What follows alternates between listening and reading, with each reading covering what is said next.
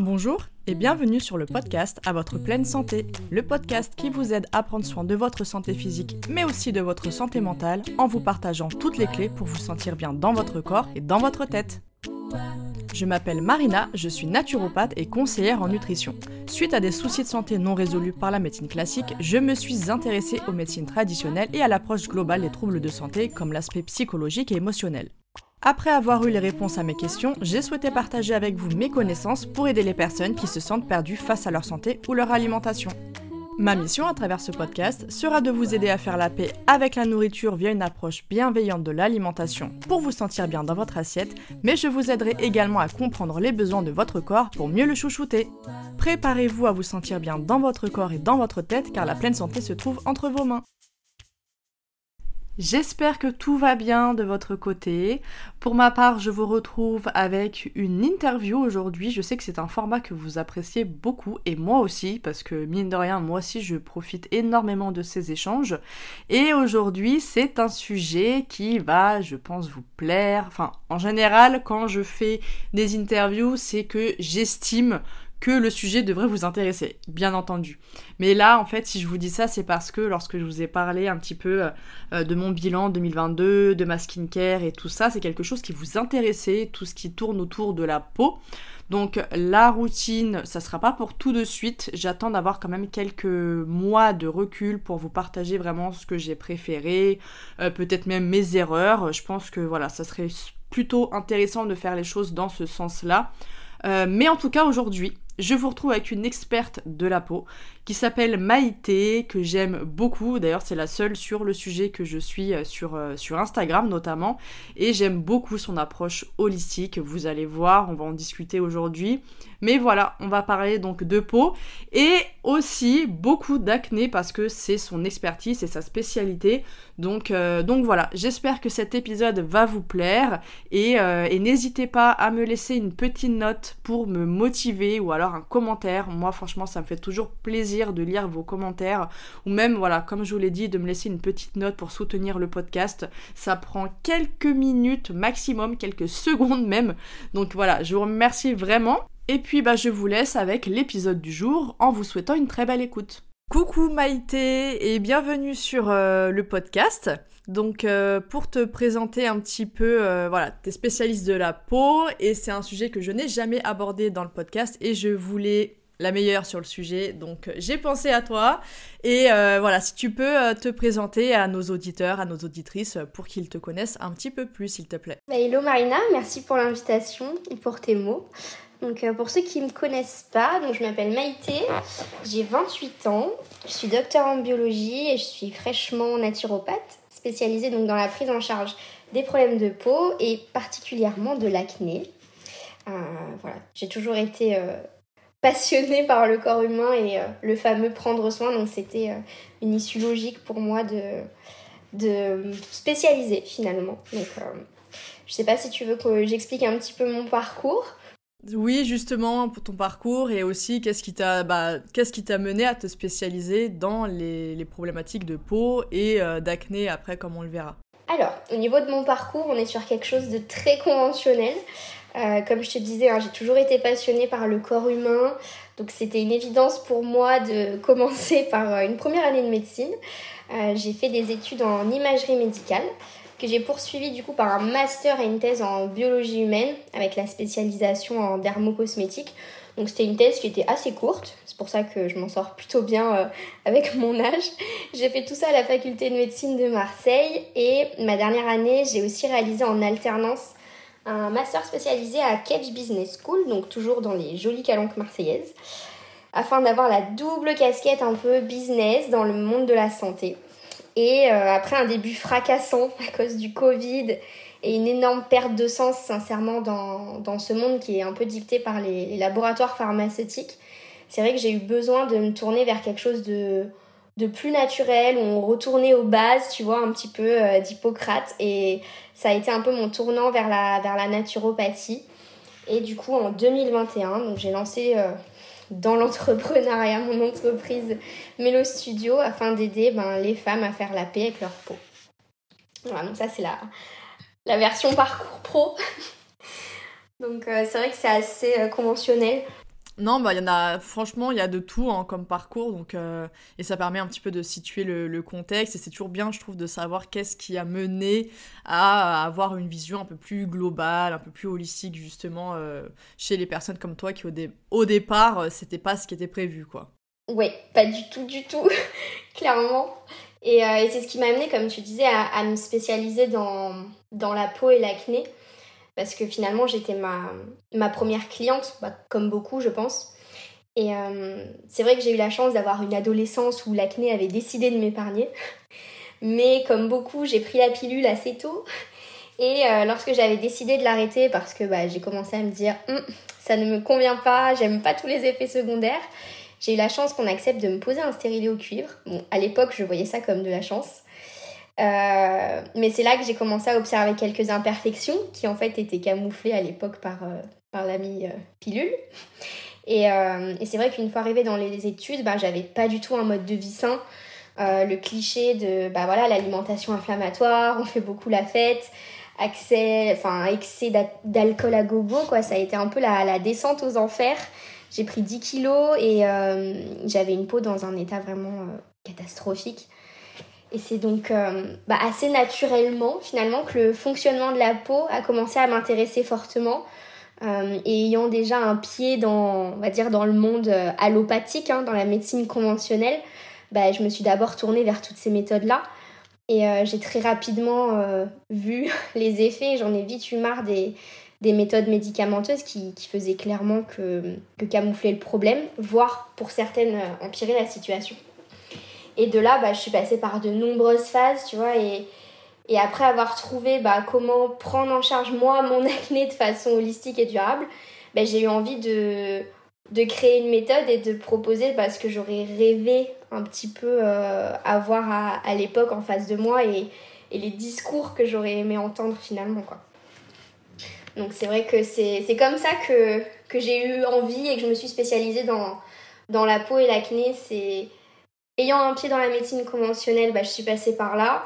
Et en fait, en ayant la capacité de pouvoir prendre le recul, tu vois, sur comment ça se passe réellement, en étant euh, ben, dans la compréhension totale de comment ça fonctionne, que je me suis dit, bah, en fait, c'est pas du tout la solution. Euh, il faut que, à mon échelle, je trouve un moyen de, de pouvoir, euh, de pouvoir traiter de ce sujet et amener des, des nouvelles réponses en fait. Ouais, ça c'est super parce que c'est vrai qu'habituellement en dermatologie, euh, que ce soit de l'acné, mais de manière générale en dermatologie, il n'y a pas nécessairement cette approche holistique. Moi, je sais que le nombre de fois où j'ai entendu euh, soit des dermatologues ou soit des, des, clientes à moi me disant que leur dermato leur avait dit que c'était impossible que leur acné pouvait venir de leur alimentation ou que ça pouvait venir d'un autre problème de santé en fait qui soit pas forcément en lien avec euh, une question de bactéries ou voilà parce qu'en général c'est souvent ça on, a tendance à donner des antibactériens et euh, d'antibiotiques et tout ça et bref et, c'est vrai que c'est une approche qui n'est pas bah, généralement c'est très très euh, bah, très allopathique. On va traiter le symptôme à savoir bah, là dans le cas de, bah, dans ton cas toi c'est dans le cas de l'acné et euh, sans forcément s'intéresser au, pourquoi du comment. Et donc c'est vrai que c'est super intéressant d'avoir des personnes comme toi qui se spécialisent bah, dans les problématiques de peau. Euh, et, justement pour toi, quelle est l'importance réelle d'avoir une peau en bonne santé, aussi bien intérieurement que extérieurement?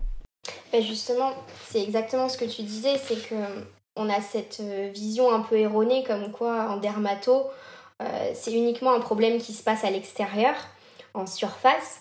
Euh, mais on a quand même tendance à oublier que la peau, c'est un organe et que comme tous les organes, finalement, elle doit remplir certaines fonctions. Bon, en l'occurrence, euh, si on simplifie, il y a une fonction de barrière et une fonction d'émonctoire. Pour ceux qui nous écoutent, la fonction de barrière, elle est sûrement assez évidente. Elle nous protège bah, voilà, des agressions extérieures. Hein. C'est l'organe le, plus gros du corps, plus de 2 mètres carrés, le plus lourd. On est à peu près à 3 kilos. Donc, enfin, c'est quand même euh, assez évident, mais la fonction émonctoire, elle est souvent ignorée, voire euh, oubliée.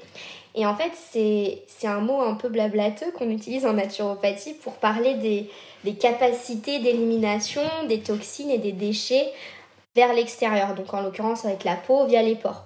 Et en fait, de ce fait, il y a déjà de base forcément une réelle importance vis-à-vis de notre santé d'avoir une peau également en bonne santé.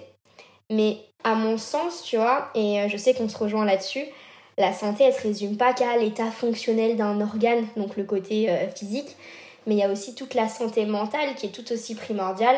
Et je pense que je ne t'apprends rien en disant que les problèmes de peau affectent la santé mentale bien plus qu'on ne le croit.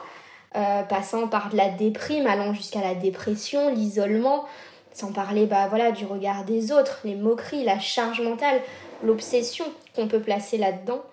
Et, euh, et c'est vrai que la peau, au-delà de tout ça, c'est quand même le, premier reflet qu'on va renvoyer à l'autre en face de nous. Et euh, ne pas s'y sentir à l'aise et, et pas savoir finalement qu'est-ce qu'il en est réellement, qu'est-ce qui se passe, cette, cette incompréhension globale, ça va entraîner des, énormes troubles psycho-émotionnels qui sont clairement non négligeables. Donc euh, l'importance d'avoir une peau en bonne santé, elle est sur euh, finalement tous les aspects de la santé en général. Tout à fait. Et, euh, bah, je te rejoins forcément parce que oui, la peau, et d'ailleurs c'est bien parce que les, les thématiques abordées, style barrière, agression extérieure, toutes ces choses-là, justement, on y reviendra tout à l'heure, mais ce sont aussi des choses qui s'appliquent sur le plan psychosomatique et donc euh, et le plan métaphorique en fait et c'est super intéressant donc gardez ça en tête hein, pour les personnes qui nous écoutent. Et euh, et aussi je rebondis sur euh, oui c'est ça sur l'aspect mental parce que moi je sais que comme toi c'était j'ai eu de l'acné donc adulte Durant toute mon adolescence jusqu'à mes 20 ans, j'ai toujours eu une peau de bébé. Franchement, je n'ai jamais eu de soucis pour ça. Euh, c'était vraiment euh, top, j'avoue.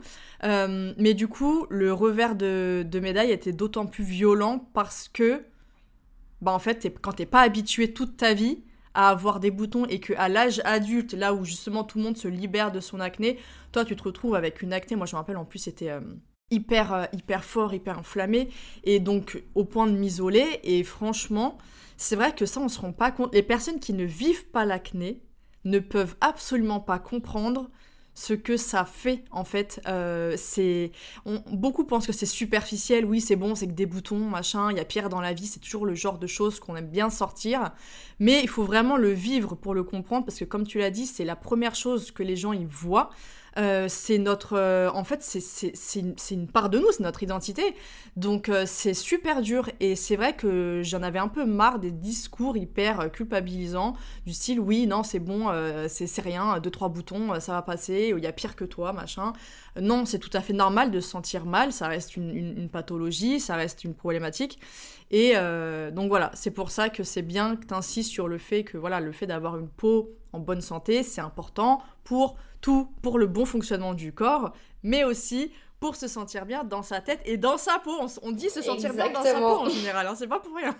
Ah, l'expression, euh, ouais, l'expression, elle est, elle est là et, et, comme tu dis, on peut vraiment parler de shift identitaire, je pense. Quand, quand, on vit une transition comme ça, surtout à un âge où dans l'imaginaire collectif, on n'est plus du tout censé avoir d'acné. C'est quelque chose qui, est, qui peut être très violent et on ressent une incompréhension, une injustice qui est très lourde à apporter. Et comme tu dis que seules les personnes qui l'ont vécu peuvent le comprendre et les personnes qui, sous une fausse bienveillance, viennent minimiser notre douleur, il n'y a rien de pire en fait. Il n'y a vraiment rien de pire. C'est ça. Et, euh, et, justement, ce qui permet aussi de, de déculpabiliser, parce que pendant très longtemps, je pense que toi aussi tu as entendu ça, mais c'était vraiment le côté, euh, oui, euh, soit c'est qu'on mange, enfin, on mange mal, oui et non, mais c'est tout le temps associé au fast-food, à l'acné, ou alors associé à un manque d'hygiène, enfin encore euh, pendant longtemps, hein, ça a été ce, ce, genre de, on va dire, de fausse idée. Et, mais au final, il existe plein de causes bah, derrière l'acné, et justement, est-ce que tu peux nous en parler? Alors, les différentes causes possibles de l'acné, on pourrait, euh, on pourrait en avoir euh, beaucoup. En fait, il existe autant de causes que de solutions. Et, euh, ça revient aussi à garder en tête qu'il ne faut pas traiter une maladie, mais chaque personne au cas par cas, parce que tout nécessite personnalisation. Hein. C'est un peu la clé. disons que l'acné, elle peut quand même revêtir plusieurs formes. Une forme inflammatoire et non inflammatoire. Dans tous les cas, les causes, et la liste, elle est plus ou moins non exhaustive, mais on peut quand même citer des, points essentiels. Donc, certes, l'alimentation et les causes digestives, mais pas simplement le fait d'avoir juste une mauvaise, euh, alimentation ou une, alimentation inflammatoire. Mais il peut y avoir euh, pas mal de pathologies digestives qui peuvent être à l'origine, que ce soit de la porosité intestinale, la dysbiose, donc un, déséquilibre au niveau du microbiote, que ce soit un SIBO, une candidose, des carences, des, réactions alimentaires. Il y a énormément de choses dont on n'a pas forcément conscience et euh, qu'on va attribuer sur voilà, euh, des petits ballonnements, des douleurs digestives, mais c'est souvent, euh, souvent lié. on peut retrouver aussi des causes, des causes hépatiques, donc au niveau du foie, de la surcharge, de la fatigue émonctorielle, sans, sans, oublier bien évidemment à chaque fois les causes vraiment psycho-émotionnelles de chaque organe. Hein, Est-ce que bah, c'est peut-être de la colère par rapport au foie ou autre On peut à chaque fois vraiment pousser jusqu'à toutes les possibilités les fameuses causes hormonales, où toutes les femmes sont persuadées, ou on les a persuadées que c'était forcément hormonal, euh, mais on a tendance à garder en tête hormonal égale simplement les hormones ovariennes, donc les hormones qui vont un peu euh, euh, régir notre cycle menstruel. Mais les hormones, il y en a plein d'autres, que ce soit peut-être des hormones thyroïdiennes, les hormones qui vont gérer la glycémie, euh, toutes les potentielles fatigues surrénaliennes, tout, tout, ce qui va être vraiment l'axe hypothalamo-hypophysaire, donc le, la fameuse communication avec notre cerveau. Et donc, c'est vrai qu'on va, on va très très loin et on peut creuser, et c'est là tout l'intérêt d'aller chercher euh, les causes profondes et d'avoir cette vision euh, globale et holistique. Ce qui nous amène à ma partie presque préférée, qui sont souvent tout le temps reniées, c'est les causes psycho-émotionnelles. Parce que souvent quand on amène euh, cette possibilité-là, les personnes euh, disent non mais ça va, euh, c'est pas dans ma tête, il y a une vraie raison. Mais c'est pas parce qu'on a une mauvaise gestion émotionnelle ou qu'il y a une blessure, quelque chose qui est peut-être pas géré ou une émotion qui, est mal, refoulée ou qui, qui n'arrive pas à sortir de la bonne manière que forcément c'est dans notre tête. Mais voilà, c'est quelque chose sur lequel moi j'aime bien insister, prendre le temps aussi de, d'aborder parce que les personnes en fait souvent euh, veulent quelque chose de concret, quelque chose euh, qui leur parle. Donc euh, avoir sous-entendu une maladie, un problème sur le bilan sanguin, quelque chose qui leur parle. Et c'est vrai que bah, dans l'imaginaire collectif, l'acné est très peu associé aux causes psycho-émotionnelles, contrairement à l'eczéma ou le psoriasis par exemple. Donc voilà, c'est les grandes causes, on va dire, qu'on retrouve pour l'acné. Et non pas voilà un manque d'hygiène euh, ou quelqu'un qui fait pas assez attention. C'est vraiment rien à voir quoi.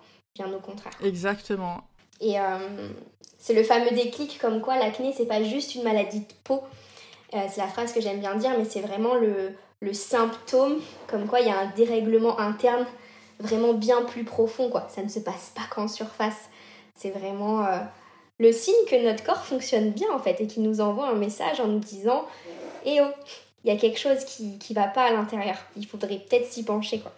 Tout à fait. Euh, et, ça, c'est le premier déclic qu'il faut vraiment avoir. Bah, c'est ça, et sachant qu'en plus, euh, nous, je sais qu'en en naturo, bah, de toute façon, on le sait, comme tu l'as dit, la peau, c'est un organe émonctoire et euh, en général qui vient euh, seconder les autres organes émonctoires principaux tels que foie, intestin, poumon et rein.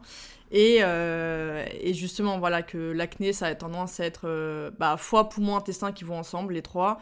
Et tout ce qui va être problématique, eczéma, psoriasis, là, on sera plutôt sur les reins. Donc, on sera. Et justement, les, les pathologies de l'acné qui sont souvent, donc certes inflammatoires euh, en général, mais aussi liées à l'excès de sébum. On y reviendra par rapport aux traitements qui sont proposés par rapport à ça. Mais euh, justement, en fait, c'est le, quand c'est euh, le, sébum, c'est justement que ce qui est en cause, c'est le foie, les poumons et les intestins. Tandis que lorsque ça va être un, au niveau de la sudation, donc au niveau des glandes sudoripares et non sébacées, là on est sur le, fait de, que la peau elle, vient venir seconder les reins. Donc euh, ça permet aussi d'avoir une bonne, euh, une bonne piste pour savoir qui un peu euh, nous pose problème là à l'intérieur. À l'intérieur. voilà, et pour comprendre un petit peu où est-ce qu'il va falloir agir. Euh, et, donc justement, tu parlais de l'aspect euh, psychique. Donc moi, j'aimerais bien, parce que du coup, moi, voilà, je, connais quand même pas mal le côté psychosomatique de l'acné, mais j'aimerais avoir euh, toi ton explication. Qu'est-ce qui est la symbolique en fait derrière l'acné? Et même si tu peux nous dire d'ailleurs la symbolique de la peau, même si je l'ai un petit peu dit déjà tout à l'heure, mais si tu peux nous rappeler ça et si jamais tu as des petites anecdotes, que ce soit des histoires toi ou de tes clientes ou quoi, qui justement montrent ce lien, euh, je pense que ça peut être intéressant. Je partagerai mon histoire après d'ailleurs. Ça marche. Euh, bah, tu vois, moi, ce que je dis souvent à mes clientes, c'est qu'ils prennent un petit peu euh, en mode non, c'est pas dans ma tête, je pense pas qu'on ait besoin d'aborder cette partie. Je leur dis simplement comment expliquer, tu vois, qu'on puisse rougir devant un compliment ou que voilà on ait euh, cette petite vibration sous une caresse et ensuite nier tout l'impact du psychique et des émotions sur la peau et donc sur l'acné.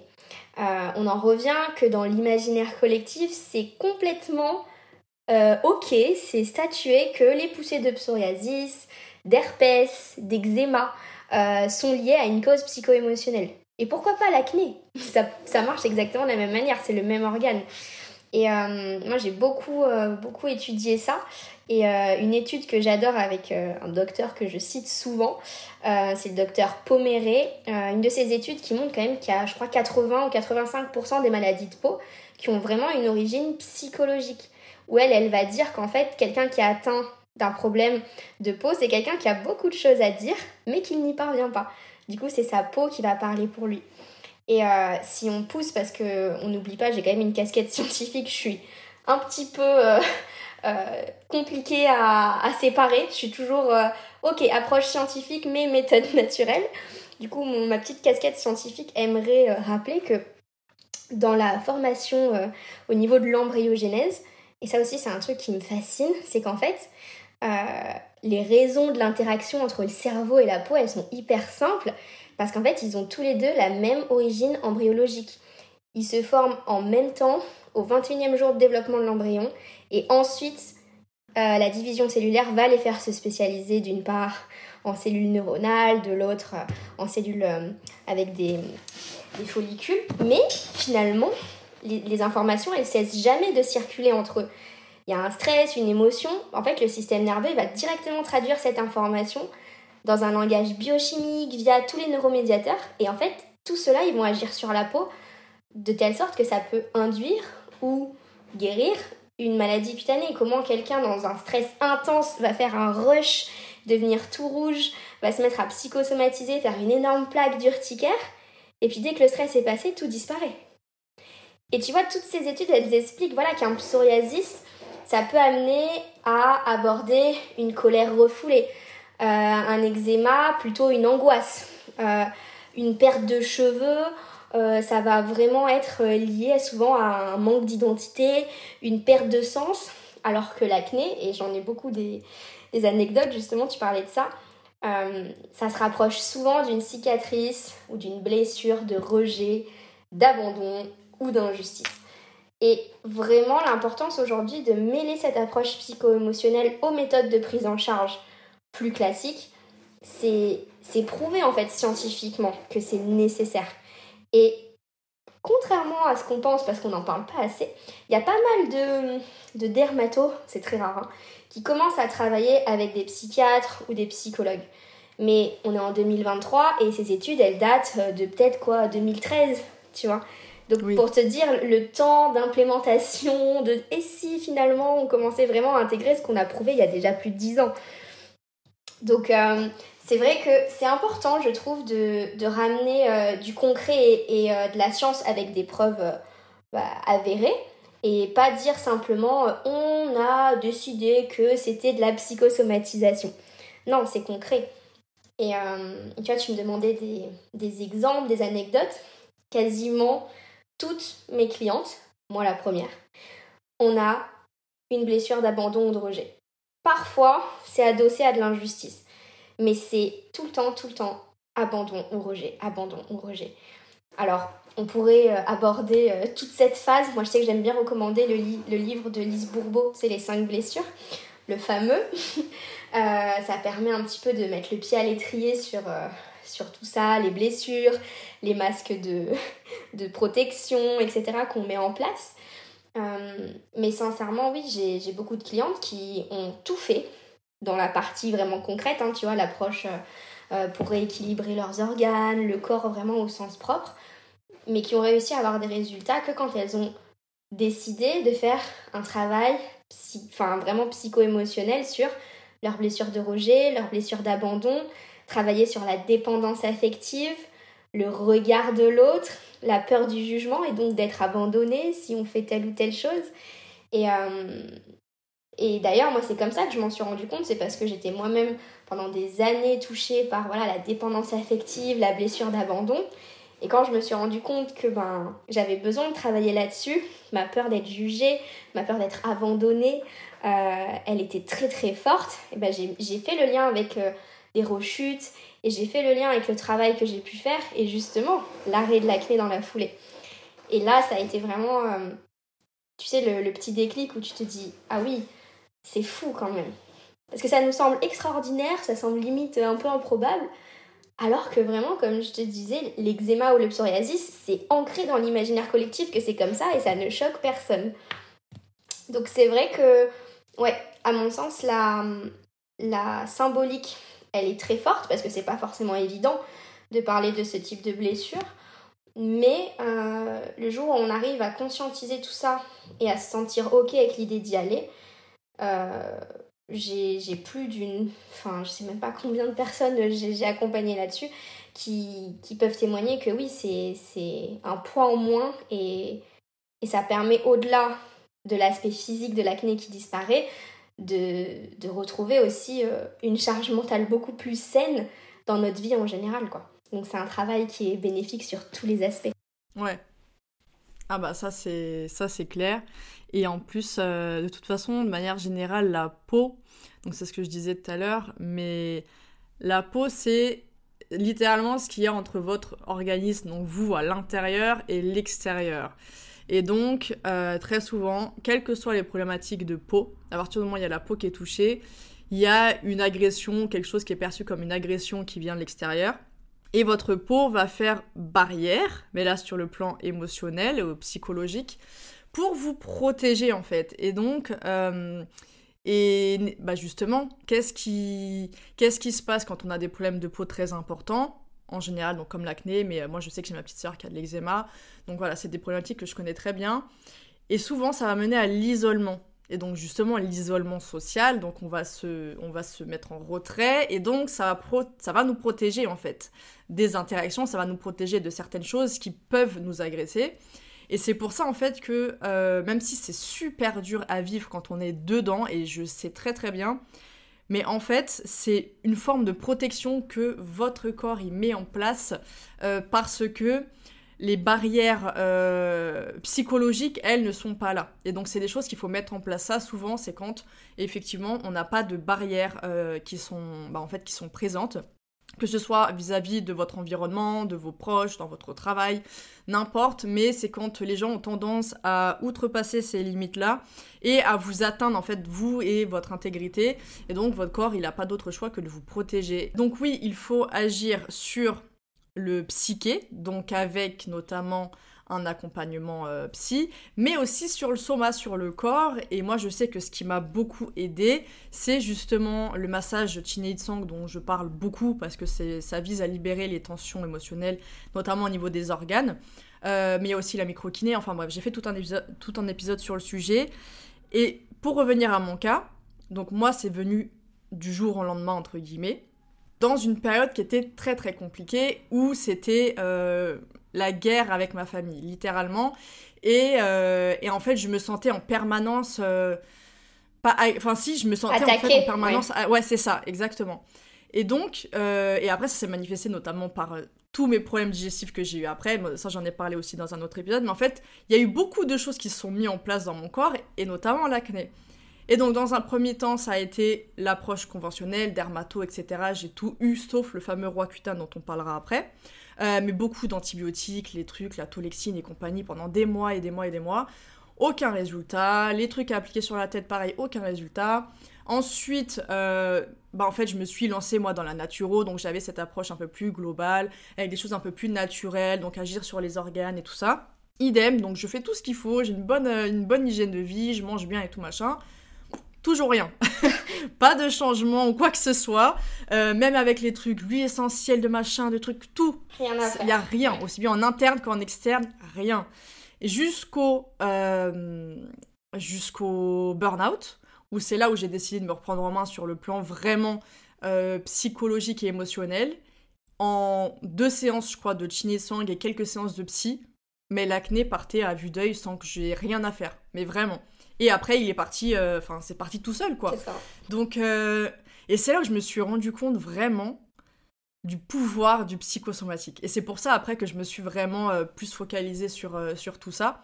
Parce que, comme tu l'as dit, et c'est ce que je dis tout le temps pour les personnes qui m'écoutent à chaque fois, c'est que le plus souvent, les personnes qui vont vous dire ou qui pensent que non, c'est vraiment pas ça pour moi, je me reconnais pas là-dedans, j'ai pas besoin de ça, c'est ces personnes qui en ont besoin. C'est ça. C'est exactement ces personnes. Parce que si elles sont déjà réfractaires comme ça, qu'elles sont bloquées, c'est que ça a touché quelque chose et que le corps en fait et le cerveau il se met en, en, protection directe, il veut pas aller là-dedans parce qu'il sait en fait que c'est ça le problème et donc il va falloir travailler le problème et là il a pas envie parce que le, cerveau il aime pas sortir de sa zone de confort. C'est trop important, voilà. c'est ça. Donc, euh, donc voilà et justement pour venir sur euh, les traitements conventionnels et moi il y avait vraiment un truc, euh, je voulais justement avoir l'avis d'une personne qui a un pied des deux côtés aussi bien dans l'approche conventionnelle et l'approche plus, euh, voilà, plus euh, holistique.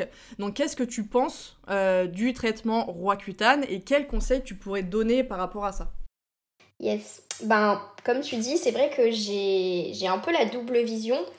Et pour avoir fait bah, pas mal de recherches là-dessus, parce que moi aussi, c'est le seul où je ne suis pas allée comme médicament. en fait, ce que je considère comme l'ancienne méthode de prise en charge de l'acné, c'est-à-dire le cliché je vais d'abord à ma pharmacie, on me donne des petites crèmes, puis je vais chez le dermato, où j'ai rendez-vous tous les 9 mois qui me donne de manière graduelle d'abord les crèmes sur prescription, puis les cures d'antibio, puis pourquoi pas la pilule, puis bon ça y est, vous avez enfin mérité d'avoir le grand sauveur, notre ami Roaccutane.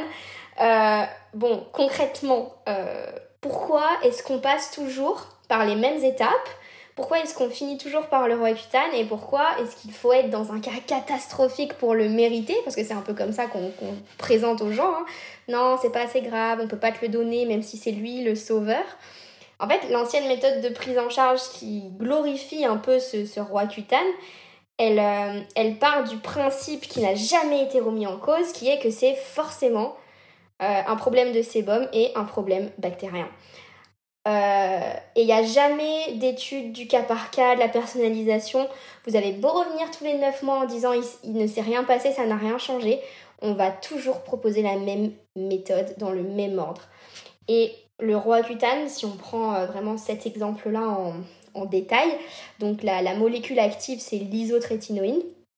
C'est un traitement qui est commercialisé aujourd'hui de partout sous sa forme générique. Et en fait, c'est un dérivé de la vitamine A, hein, donc euh, le rétinol qu'on connaît, et qui est utilisé depuis près de 40 ans en dermato. Donc c'est vraiment la référence, le gold standard dans, dans le traitement de l'acné.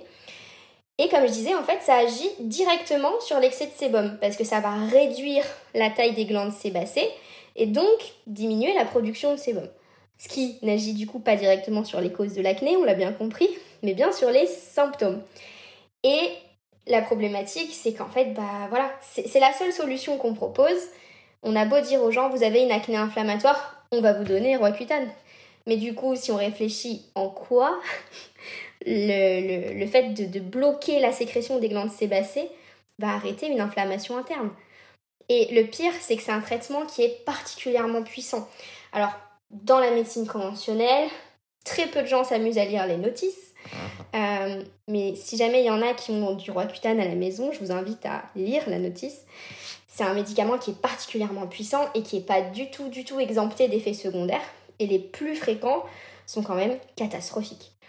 On part du dessèchement de la peau, parce que du coup il n'y a plus de sébum, jusqu'à des, des, cas assez graves. On peut aller dans de l'hypercholestérolémie, ça veut dire complètement dérégler son foie et donc sa capacité à gérer tous les, tous les triglycérides. Le cholestérol, le cholestérol, du coup, il va être surveillé tous les mois avec une prise de sang. Ça veut dire que déjà tous les mois, on est obligé de faire des bilans. Comme c'est une molécule qui est hautement tératogène, ben, on va surveiller également pour les femmes en âge de procréer euh, les grossesses. On va les obliger à avoir un contraceptif. Et on va obliger ces femmes-là, pareil, à euh, signer des consentements en disant que si ça fait quoi que ce soit sur leur système reproducteur, sur une grossesse ou quoi que ce soit, les médecins, eux, sont exemptés de responsabilité. Et je trouve que c'est énorme en fait de demander autant de concessions sur la qualité de leur corps et les effets secondaires pour un médicament qui a quand même prouvé par de nombreuses études que tous les effets secondaires étaient bien pires dans la balance bénéfice-risque que euh, l'apport sur le traitement de l'acné.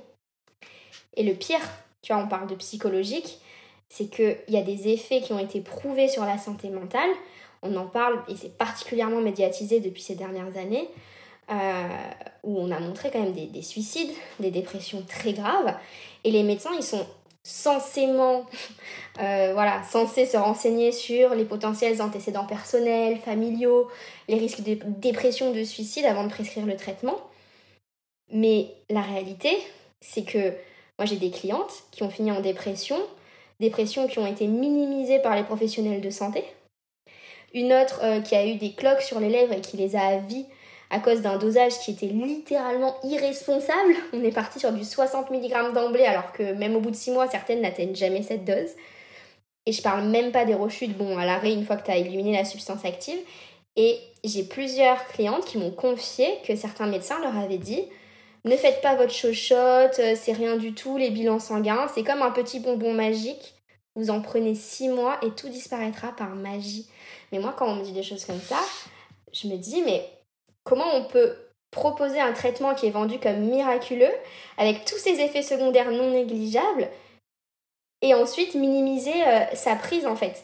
Et tu vois, mon conseil, ça serait quand même, là on, on détaille le Roaccutane, mais de vraiment s'informer sur toutes les possibilités de traitement avant de se lancer dans la, dans la prise d'un médicament qui, qui, est aussi controversé et qui va déjà seulement camoufler le problème et non traiter la cause.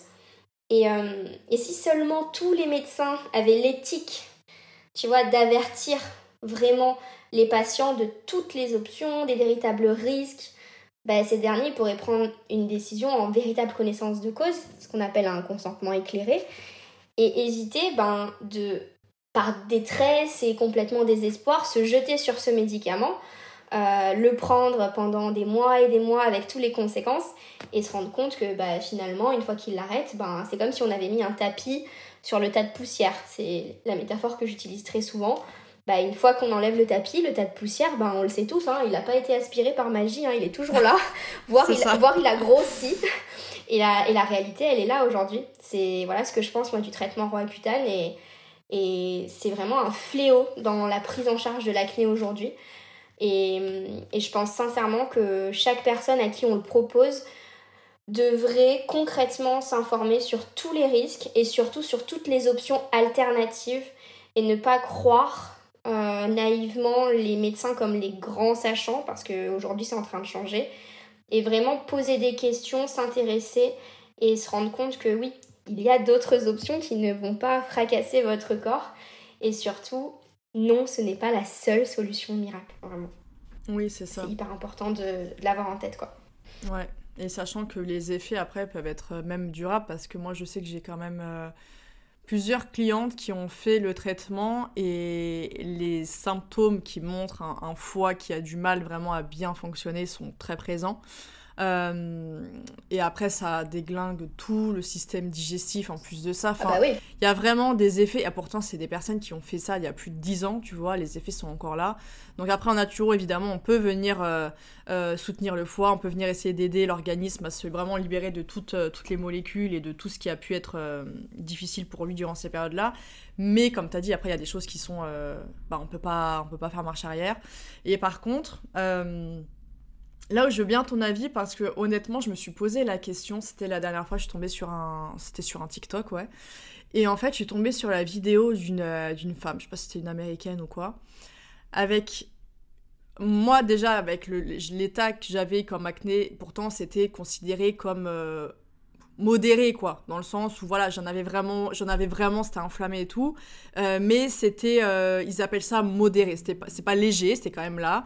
Par contre là, cette, cette femme là, elle en avait vraiment sur toute la figure, mais en plus, tu sais, c'était les, boutons énorme. En fait, tu vois vraiment les bosses et tout sur le visage tellement elle était déformée par l'acné. Et donc, elle montrait en fait euh, la progression avec Roaccutane. Parce que justement, du coup, elle a pris le Roaccutane. Et là où je me suis dit, je me suis posé la question, je me suis dit, concrètement, quand tu vois une peau comme ça, et tu dis, ça se voit que c'est hyper douloureux. C'est au-delà de l'apparence physique, ça se voit que c'est hyper douloureux. Quoi. Je pense qu'elle pouvait même pas ah toucher son visage. Et euh, donc, je sais pas si tu as déjà eu des personnes comme ça. Et, toi, qu'est-ce que tu penses de ça? Est-ce qu'il y a quand même des personnes pour qui ça serait à recommander Ou est-ce que même pour des cas très graves comme ça, euh, il y a quand même des alternatives pour éviter ce genre de traitement selon toi? Alors, il aurait peut-être fallu que je vois, mais je, vois exactement quand même de quoi tu parles.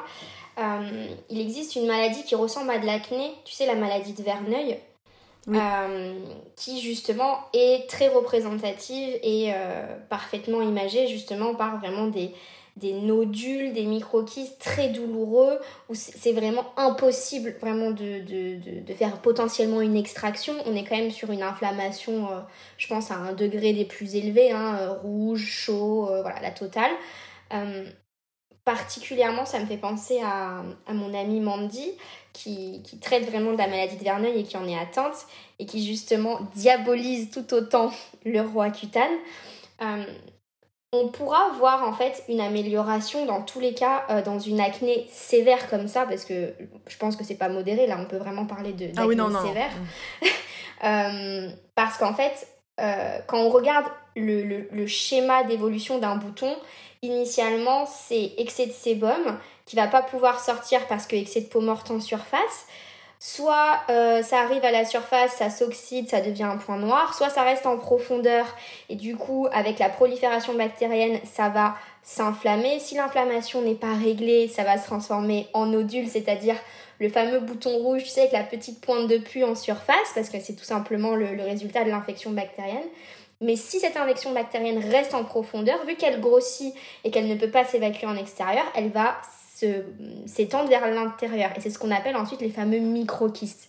Donc, sur une personne qui a une acné extrêmement inflammatoire, qui a énormément de microquistes comme ça, si on vient initialement en effet euh, stopper la production de sébum, qui est euh, le, tout premier maillon, tu vois, à l'origine de tout ça, en effet, on va voir des résultats. Mais comme chez beaucoup de personnes qui ont de l'acné, on va quand même voir des résultats. Et là, la question qu'il faut se poser, bien évidemment, oui, il y a des solutions alternatives, les, mêmes que celles qu'on va pouvoir proposer à une acné modérée ou légère, mais où il va falloir avoir un, degré d'intensité dans, le plan de, rééquilibrage et, euh, et dans, dans toute l'approche qui sera sûrement plus intense. Mais là, la question qu'il faut se poser, c'est, ok, pour cette personne en tout cas, vu qu'on en revient au consentement éclairé, on n'est pas là pour convaincre que euh, l'allopathie est moins bien que la naturopathie ou autre. À mon sens, sur une personne qui souffre peut-être de cette manière-là, c'est quel est le bénéfice-risque? Quel est son avantage? Est-ce que aujourd'hui c'est plus intéressant pour elle par rapport à sa souffrance physique et mentale d'opter pour une solution peut-être plus facile, c'est-à-dire prendre un comprimé et, attendre que ce comprimé camoufle le problème, parce que c'est trop insupportable pour elle peut-être d'aller dans des méthodes euh, bah, qui vont nécessiter euh, d'être impliquée, parce que modifier euh, son hygiène de vie, ça nécessite voilà, de la motivation, de la détermination et de la régularité dans le temps. Voilà. Est-ce que cette personne, elle va être capable, si sa souffrance elle est si grande, d'être capable d'aller dans ces méthodes-là? Alors oui, elles existent et oui, elles fonctionnent. Mais souvent, pour répondre à ta question, est-ce que j'ai déjà eu des, personnes dans ce cas-là? Euh, L'objectif, moi, c'est pas de, convaincre que euh, non, ne prenez pas Roaccutane, euh, venez faire de la naturo, c'est mieux pour vous. Ça, c'est factuel, les personnes en ont totalement conscience. En revanche, mon rôle, c'est d'être dans le soin, c'est d'accompagner les personnes dans, dans leur douleur. Et là, en effet, dans des cas extrêmes, je pense que la question à se poser, c'est de quoi est-ce que vous vous sentez capable aujourd'hui? Est-ce que pour vous, euh, c'est envisageable et possible vu votre souffrance, voilà, d'aller dans des méthodes qui vont vous nécessiter de l'énergie, du temps, euh, de la motivation, de la régularité pour avoir des résultats durables Ou est-ce que vous n'en êtes pas capable aujourd'hui? Et en effet, ces solutions que j'aime bien camoufler un peu en disant de, pansement, de facilité, euh, seraient finalement plus envisageables vu la, souffrance et, la douleur, quoi. Donc, euh, tu vois, il y, a aussi cette balance, bah voilà, au même titre que j'aimerais que les médecins et cette euh, transparence et cette éthique, j'estime qu'on doit avoir la même. En tout cas, moi, je fonctionne comme ça. Dans des cas extrêmes, je dis, voilà, vous avez toutes ces solutions. Les solutions qui vont être vraiment durables. Attention, hein, si vous choisissez la facilité euh, et l'allopathie, ça ne sera pas durable. Mais en effet, ça, ça sera plus rapide et peut-être que là, vous n'êtes pas capable d'autre chose. Mon rôle, voilà, c'est d'informer de toutes les possibilités et des risques et des conséquences. Et ensuite, bah, pas d'orienter, mais simplement bah, d'accompagner la personne dans son choix. Donc, euh, c'est vrai que, tu vois, c'est important de, de, bien faire comprendre aux gens que ça ne sera pas durable. Et ça, et ça m'est quasiment jamais arrivé d'avoir quelqu'un... Euh, ça m'est quasiment jamais arrivé d'avoir quelqu'un qui, qui, me dit bon bah non je vais retourner prendre du Roaccutane une fois qu'ils ont compris l'impact euh, mais c'est des personnes qui ont, qui ont eu du coup un parcours extrêmement difficile euh, dans ces méthodes de rééquilibrage, d'hygiène de vie, etc. Parce que c'était très très intense pour eux et qu'ils ont dû vraiment lutter pour pas aller vers la facilité. Ouais. Voilà.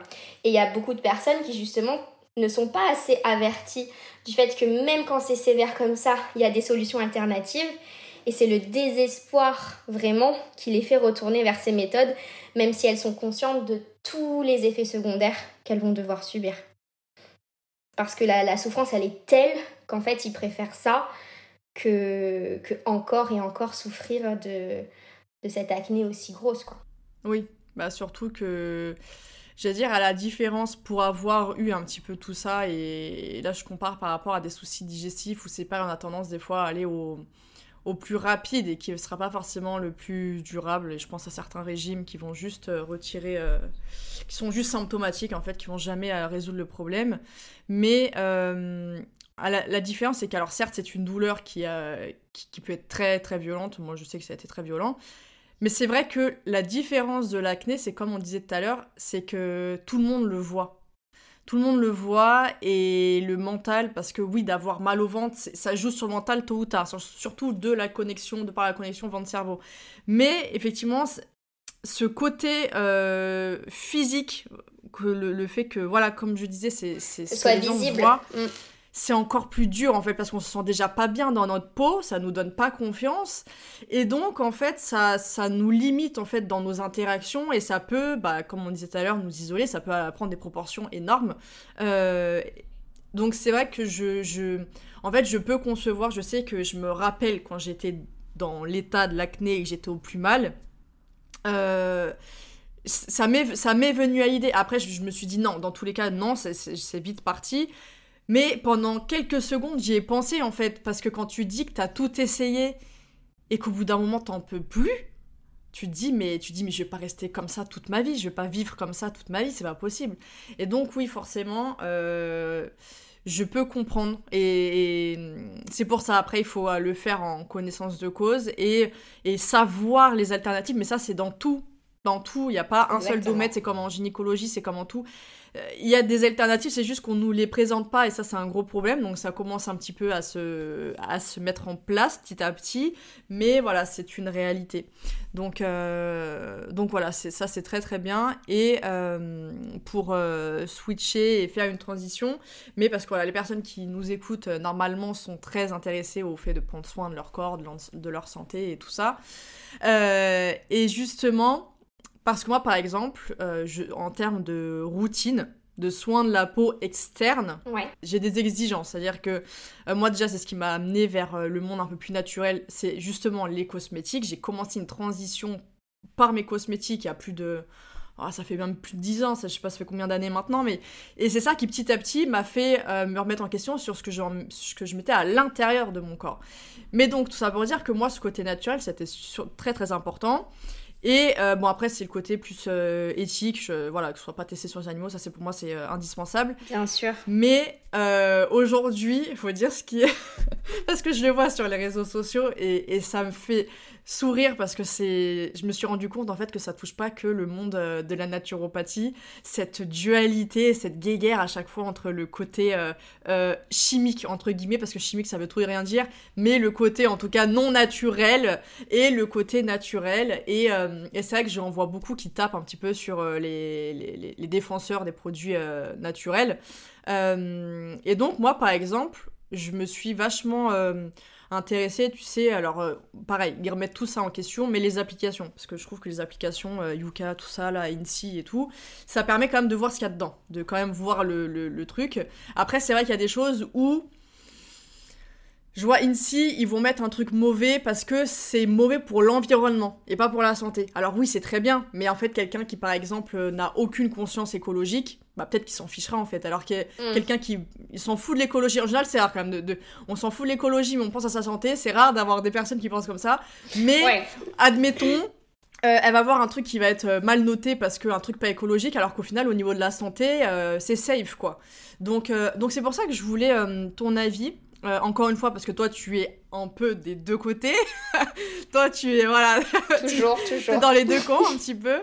Euh, et du coup, je voulais savoir comment, euh, ton, voilà, comment tu pourrais conseiller les personnes pour prendre soin de leur peau via des, voilà, via des cosmétiques ou de manière externe en tout cas, avec des choses qui ne seront pas nocives pour leur santé, en fait. Bah, écoute, je te rejoins sur pas mal de choses et euh, particulièrement, je pense que le, le- le petit pied à l'étrier pour répondre à ta question, c'est de reparler justement de ces applications-là, Yuka, Inki et tout.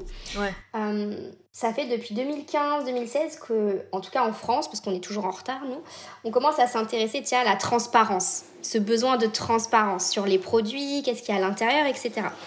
Euh, quand tu vois les gens qui se baladent dans une pharmacie avec euh, Yuka et ce qui scannent et qui disent à la pharmacienne non non j'ai pas besoin de votre savoir vous êtes docteur en pharmacie vous avez fait 6 ans d'études ou plus non non Yuka Yuka lui il va me dire la vérité.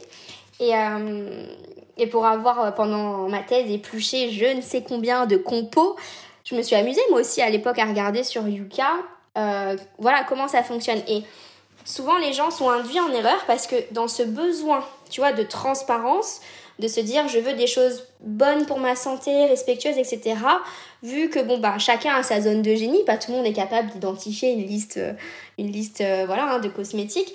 On va regarder Yuka. Sauf qu'en fait, ce type d'application, c'est important que les gens qui nous écoutent en aient conscience, ne, ne notent pas en fonction en effet de, de- du risque, mais juste de la présence ou non. Sauf que la présence d'un actif ne conditionne pas son risque, c'est son dosage. Et donc, à savoir que la réglementation européenne est la plus stricte du monde entier en cosmétique. Si quelque chose a été autorisé sur le marché européen, qu'il a eu le label CE et qu'il est autorisé en Europe, il n'y a absolument aucun risque sur la santé. Mais vraiment aucun. Et même si on fait du cumul de doses, si on fait une routine à 28 étapes, bon, peut-être qu'on commencera à réfléchir par cumul de doses. Mais du coup, quand on voit un produit qui est noté qui soit synthétique, et du coup qui va dans ce sens de diaboliser ces produits-là, oui, c'est un perturbateur endocrinien, les lauryl sulfate, les phénoxyéthanol, toutes ces choses, ok. Mais à un petit pourcentage, c'est juste des stabilisateurs de formule peut-être. Donc, que vous en vouliez pas dans votre cosmétique parce que c'est inutile, on est d'accord, on n'en veut pas. Mais de là à le diaboliser en disant vous mettez des perturbateurs endocriniens dans nos produits, vous n'avez pas honte, ben non, parce qu'à ce, do- ce dosage-là, il n'a pas cet effet-là, il n'a aucun risque. Et donc ça, c'est important pour, entre guillemets, redorer un petit peu quand même euh, la, la cosmétique synthétique, parce que aucun produit de synthèse sur le marché européen n'est à risque. Par contre, si on regarde sur le marché américain ou coréen, c'est autre chose. On va dire que les, les doses autorisées sont différentes. Donc ça peut être à risque si vous commandez à l'étranger. En revanche, voilà, c'est vraiment le premier point, comme tu dis, pour, euh, ok, remettre un petit peu le, blason à son juste niveau entre les deux. En, revanche, euh, ce qui est important si on veut vraiment faire attention à sa santé, c'est pas de se dire est-ce qu'il faut de la synthèse ou euh, du naturel. C'est vraiment se dire, on en revient, la peau est un organe. La peau a des besoins très basiques pour être fonctionnelle. Donc tous les produits qui vont être synthétiques, ils vont pas forcément être nocifs, mais en revanche, ils vont être remplis de produits inutiles dont on pourrait totalement s'abstenir. Et c'est ça qu'il faut garder en tête. C'est pas qu'ils sont mauvais, euh, qu'ils sont catastrophiques, remplis de choses qui nous font du mal. Il y en a, mais bon, c'est très très rare en Europe. Par contre, ils sont remplis de choses qui sont inutiles et que la peau va être obligée d'analyser, etc. Et donc c'est un travail en plus nécessaire pour elle qui est inutile. Alors qu'en effet, si on se tourne vers des cosmétiques, et ça c'est ce que je recommande souvent, avec des labels certifiés, comme les labels Écossaire, soit le label naturel, soit le, label bio, avec des produits qui bien évidemment sont véganes, donc non testés sur les animaux. Et le must, ça serait des produits frais, donc sans conservateur, avec bien évidemment bonus ceux dont l'action est prouvée scientifiquement. Euh, ça, c'est vraiment les conseils essentiels pour se dire, on en revient à quelque chose de minimaliste et essentialiste. Il faut arrêter de croire à toutes ces pressions marketing comme quoi il nous faut une crème de jour, une crème de nuit, euh, de nettoyant. Non, on a besoin de choses simples avec des labels, etc. Par contre, le petit revers des produits naturels et bio, c'est que vu qu'il n'y a rien d'autre autour, qu'on est sur du produit 100% pur, 100% euh, rempli d'actifs, ça peut être dangereux pour certaines peaux qui sont très sensibles. Ça peut être trop intense. Donc, c'est là où en fait il faut garder en tête que il n'y a pas quelque chose qui est génialissime, quelque chose qui est horrible, c'est pas tout noir, tout blanc. En revanche, si on est correctement accompagné lorsqu'on construit notre routine et qu'on garde en tête qu'on va sur quelque chose de minimaliste, en effet, ce que je recommande sincèrement pour prendre vraiment soin de sa peau et respecter tout ça, c'est voilà des labels écossaires, naturels, bio, pas testés sur les animaux, sans conservateur et si possible prouvé scientifiquement. Et là, on s'assure de donner à notre peau tout ce dont elle a besoin pour être fonctionnelle et limiter potentiellement ben, les dégâts de l'acné, par exemple, si la peau devait remplir son rôle démonctoire, euh, ou exprimer un syndrome inflammatoire. Parce qu'il n'y a aucune routine au monde qu'on pourra mettre sur notre peau qui empêchera la peau de remplir sa fonction. Si elle doit prendre le relais des autres organes émonctoires, elle le prendra. En revanche, si elle est correctement nourrie, correctement hydratée, correctement protégée, que le film hydrolipidique de protection est efficace, bah peut-être que l'acné va être éliminé beaucoup plus rapidement, que ça cicatrisera beaucoup plus vite, qu'on aura moins de douleurs, euh, et toutes ces choses-là en fait. C'est à ça que va servir la routine. C'est à donner à la peau les besoins pour la rendre fonctionnelle. Et donc, ça serait toujours mieux d'éviter tous les ingrédients inutiles. Ça ne veut pas pour, pour autant dire qu'ils seront nocifs, mais ils seront totalement inutiles.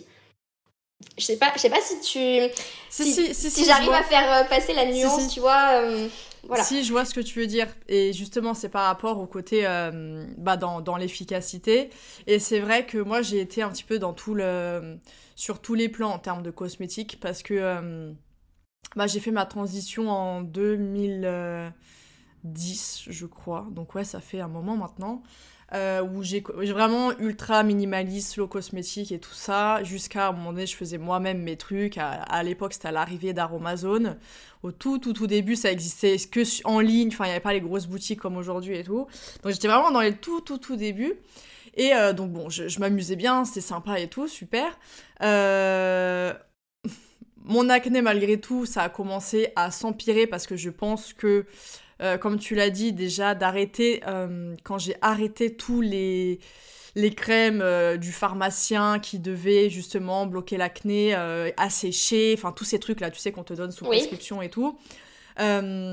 Je pense que ça a empêché justement le côté émonctoire de la peau. Et dès que je suis passée au naturel, ça, s'est aggravé. Je me suis dit, mais je comprends pas, je fais des choses bien pour ma peau, ça s'aggrave. Qu'est-ce que je fais de mal et tout. Bref, et je me suis dit, il faut que je sois patiente et tout. Bon, je suis patiente, ça a duré quand même pas mal, de, pas mal d'années l'histoire. Bon, quoi qu'il en soit, euh, j'ai fini par euh, rester dans un truc hyper, hyper minimaliste un peu trop minimaliste euh, en toute honnêteté parce que après euh, je est-ce que c'était parce que j'en avais marre de charge mentale ou quoi? Je sais pas. Mais c'était à un stade où je mettais plus que du gel d'aloe vera et euh, une huile sur le visage. Et en fait sauf que ma peau elle était tout le temps sèche. Mais vraiment elle était moi j'ai une peau de base qui a, qui a tendance à être déshydratée. Et c'était ça n'allait pas hein. ma, ma peau je voyais que ça n'allait pas tant que ça et euh, jusqu'à ce que je reprenne une skincare, là, il y a, ça fait deux, mois et demi maintenant, une vraie skincare avec des produits et tout. Euh, mais juste avant, je voulais rebondir sur ce que, te, sur ce que tu disais. Je vais me faire l'avocat des consommateurs qui sont comme moi, dans le sens par, rapport au, Pas forcément les applications, mais par rapport à, à certains ingrédients. Euh, moi, par exemple, je prends le, côté que je vois, ne serait-ce qu'en santé avec les médicaments. Et tu vois, par exemple, pendant longtemps, il y a des molécules, il y a des substances qui euh, ne posaient pas de problème. En tout cas, il n'y avait pas de preuve que ça posait de problème et tout. Donc pendant longtemps, pendant des années, c'est resté, euh, c'est resté bah, vendu, c'est resté dans les pharmacies et tout. Jusqu'à ce qu'un beau jour, on se réveille et ah bah non, c'est super mauvais, ça fait ci, ça, ça, ça. Donc c'est pour ça que moi, je t'avoue que je fais partie des personnes, je préfère vraiment avoir un truc où, euh, tu vois, moi, le phénoxéthanol, même s'il est à 0,00001%, j'en veux pas. Je, en fait, aujourd'hui, on a des cosmétiques. En fait, on a, je trouve, dans notre société, un large choix. On a, on a la chance d'avoir quand même un... Et même pour tous les budgets, je pense un truc tout bête, mais pour les petits budgets, euh, euh, Avril Cosmétique est assez connu en naturel et bio. Alors oui, ce sera peut-être avec pas des ingrédients aussi euh, efficaces, je pense, que dans certaines autres marques. Mais on va dire qu'il y a moyen d'avoir quelque chose pour, pour prendre soin de sa peau à petit budget et sans avoir des trucs comme ça à l'intérieur. Mais donc voilà, ça pour dire que tu vois, des fois, et ça c'est dans tout, c'est que on dit oui à telle dose, c'est que à telle dose que ça peut être dangereux, mais déjà juste de savoir ça, déjà ça rassure pas. Enfin en tout cas moi je sais que c'est pas quelque chose qui me rassurerait. Et moi il y a des choses euh, que j'irais pas nécessairement consommer parce que même si c'est la dose, euh, je parle pas des trucs euh, du gluten ou quoi, ça je m'en fous, c'est vraiment pas ça. Mais vraiment, je parle vraiment des, vrais composants. par exemple, un truc tout bête, mais tu sais, quand tu vois qu'aujourd'hui on a retrouvé des traces de plomb dans certains céréales et des trucs comme ça, euh, non, quand tu sais les dégâts que ça fait sur l'organisme, euh, crois-moi que même, et même à petite dose, tu te dis non. Et donc c'est pour ça, je peux comprendre, parce que je fais partie des personnes, et c'est pas dans le côté euh, angoissé, mais dans le côté, je veux vraiment éviter tout risque. C'est-à-dire, je veux même pas prendre le risque de, au cas où, je ne sais quoi, sachant qu'il y en a qui font sans. En fait, c'est surtout ça. Il y en a qui font sans. Ouais, mais je suis totalement d'accord avec ça. Hein. Ouais, c'était pour ça. Mais c'est mon rôle. c'est mon rôle, tu vois, de encore une fois, j'estime que euh, c'est toujours, je donne les informations telles qu'elles sont aujourd'hui pour que la personne puisse faire son choix en connaissance de cause. Et personnellement, je recommande que des cosmétiques naturels, vegan, frais, prouvés scientifiquement. Euh, et en effet, euh, je vais peut-être travailler avec euh, des, des, marques que je sais qualitatives qui vont avoir un certain prix. Et bien évidemment, on peut descendre sur du Avril, voire même du Aromazone sur du petit prix où forcément ils ont fait un moment un sacrifice sur la qualité ou sur quelque chose pour justifier ce prix. mais en effet, on, veut aller sur du zéro risque, exactement comme tu l'as dit, parce que des années plus tard, on s'est réveillé en disant tel excipient, finalement, il avait un impact. Euh, mais voilà, en tout cas, c'est important de savoir qu'aujourd'hui, voilà, c'est quand même encadré par une réglementation avec beaucoup d'études. Il y a ce qu'on appelle une autorisation de mise sur le marché, comme pour les médicaments, euh, où il y a des études. En revanche, oui, c'est le rôle, on va dire, des personnes un, minimum cortiquées de potentiellement remettre en cause et se dire, ok, mais si je, n'avais pas le choix, si je n'avais pas d'autre option, bon bah très bien, on, va s'en tenir euh, aux faits et aux preuves scientifiques actuelles. En revanche, si on a cette alternative possible, que notre peau n'est pas trop sensible et qu'elle le supporte, et qu'on a la chance d'être correctement accompagné dans la construction d'une routine qui va être personnalisée, sur mesure et qui nous correspond, Ben évidemment, évidemment que je te rejoins et que on va plutôt partir sur euh, des choses avec des labels naturels, bio, euh, frais, etc. C'est ça. Euh, ça aussi, c'est un positionnement un peu extrême que, j'assume. Moi, je suis anti do it yourself parce que j'estime que quand on fait sa petite tambouille, on met tout autant de champignons que ce qu'on peut trouver sous la semelle de la basket à l'entrée de la maison. Donc attention quand même à, cet excès de je veux tout faire maison parce que on n'est quand même pas des petits chimistes, hein, faut dire ce qui est, et on n'est pas dans des, dans des environnements stériles, etc. Mais oui, je te rejoins totalement sur cette vision-là. C'est juste important voilà, de, de resituer. Et j'allais dire euh, pour l'histoire de, de, tout faire, mais moi c'est surtout que niveau charge mentale, non, en fait, j'en ai déjà au quotidien. Laissez-moi avec mes trucs déjà prêts, tu vois. mais c'est ça, et des fois, euh, et, des fois, justement, c'est comme ça qu'on peut perdre en efficacité. Parce que. Euh, et pour le coup, tu vois, moi, je suis pas aussi stricte sur. Ils sont pas tout le temps bio. Par exemple, là, j'ai les derniers, les derniers trucs que j'ai pris, euh, la plupart sont pas forcément bio. Euh, par contre, c'est naturel quasiment à 100%, sauf après, voilà, quand il y a des, des actifs qui sont euh, synthétiques, mais voilà, qui sont, qui sont très bien. Bien sûr. C'est vrai que je suis, je suis moins regardante là-dessus. Là où je fais vraiment attention, c'est la, la, compo et effectivement qu'il y a un maximum de choses naturelles quand même. Mais tu vois, mine de rien, le simple fait d'avoir ajouté des choses adaptées à mon visage avec des, des vrais bah, des vrais actifs. C'est pas qu'il y a pas c'est des faux actifs mais c'est que tu vois dans une huile végétale c'est très bien parce qu'il y a plein d'actifs dans l'huile végétale. Euh, mais à elle seule elle suffit pas. Moi je sais que c'est bien mais ça hydrate absolument pas ma peau du tout. Et donc euh, parce qu'il y a le côté hydraté nourrir et tout mais voilà c'est pareil. On se dit gel d'aloe vera ça hydrate. Ok super. Mais crois-moi que le moment où euh, déjà j'ai fait des, des vrais nettoyages avec des produits qui sont vraiment bien adapté au pH de la peau. Ça, c'est pareil, c'est un truc que je calculais pas du tout avant. Mais en fait, c'est quand même ah incroyable ce truc. Et maintenant, à peine je fais un nettoyage tout simple, mais j'ai la peau, elle est d'une douceur que j'avais ça que quand je faisais un gommage une fois dans la semaine. Là, c'est tous les, tous les soirs que j'ai ma, ma peau, elle est super douce après le nettoyage. Et en fait, on sent vraiment bah on sent l'efficacité quoi. Tu vois, donc j'ai préféré effectivement prendre des trucs qui sont déjà faits premièrement. Deuxièmement, bon moi par contre je t'avoue que je suis pro skincare coréenne. Il euh, y a beaucoup de trucs que j'aime beaucoup chez eux et j'aime trop le. Après après t'as deux. Euh, non parce que tu sais il y a des a des marques oui coréennes qui sont pas bonnes. Moi il y en a une que ceux que j'ai utilisés justement c'est hyper clean en, termes de compo et j'aime beaucoup. Mais euh, et parce que j'aime bien ils ont beaucoup d'actifs bah, déjà naturels aussi ils utilisent beaucoup les plantes. je sais la, la santé asiatica, le ginseng et tout ça donc ça c'est génial. Euh, et qu'est-ce que j'allais dire? Et oui, c'est vrai que le, le layering coréen, c'est un truc que je connaissais déjà depuis super longtemps. Il y avait un super livre, je sais pas si tu vois lequel, un grand livre sur ça. Voilà. Et en fait, je sais que j'avais déjà vu, je m'étais dit, punaise, ça... La Bible. je me suis dit, ça a l'air super sympa, mais ça avait l'air d'être trop compliqué. Jusqu'à euh, il y a quelques mois où je regarde, je tombe sur les trucs sur TikTok et tout, et je cherchais des routines en fait, quand j'ai vu ça, je me suis pas si compliqué que ça, en fait. Et en fait, quand tu as les bons produits, ça te prend 10 euh, minutes à tout casser. Oui. Et, euh, et donc, franchement, ça, c'était. Euh, c'est pour ça que je voulais vraiment revenir là-dessus, c'est que des fois, en fait, il vaut mieux prendre des produits déjà tout prêts et en plus qui vont être adaptés et ciblés comme tu l'as dit, en fonction des besoins, parce qu'en en fait, on n'a pas tous la même peau, on n'a pas tous les mêmes besoins. Et euh, là où j'avais vraiment envie que tu insistes là-dessus, c'est justement pour les personnes qui nous écoutent, celles qui ont des problèmes de... Alors, parce que c'est pas pareil, eczéma et tout, mais déjà des problèmes d'acné, c'est quand même le sujet euh, du jour les personnes qui ont des problèmes d'acné, qu'est-ce que tu peux euh, leur... Euh, quelle est l'action ou la routine qu'elles peuvent mettre en place dès maintenant pour justement prendre soin de leur peau? Parce qu'on a tendance souvent, les peaux acné, il faut dire ce qui est, à les agresser, les pauvres. Donc qu'est-ce que tu peux donner comme conseil? Exactement. Bah, tu vois, si on, devait retenir qu'une seule chose, c'est que euh, l'acné, on nous a bazardé de fausses croyances depuis notre adolescence, parce que c'est le moment où généralement ça, se met à fleurir. On nous dit acné égale peau grasse, égale il faut assécher, égale euh, matifier, toutes ces choses-là.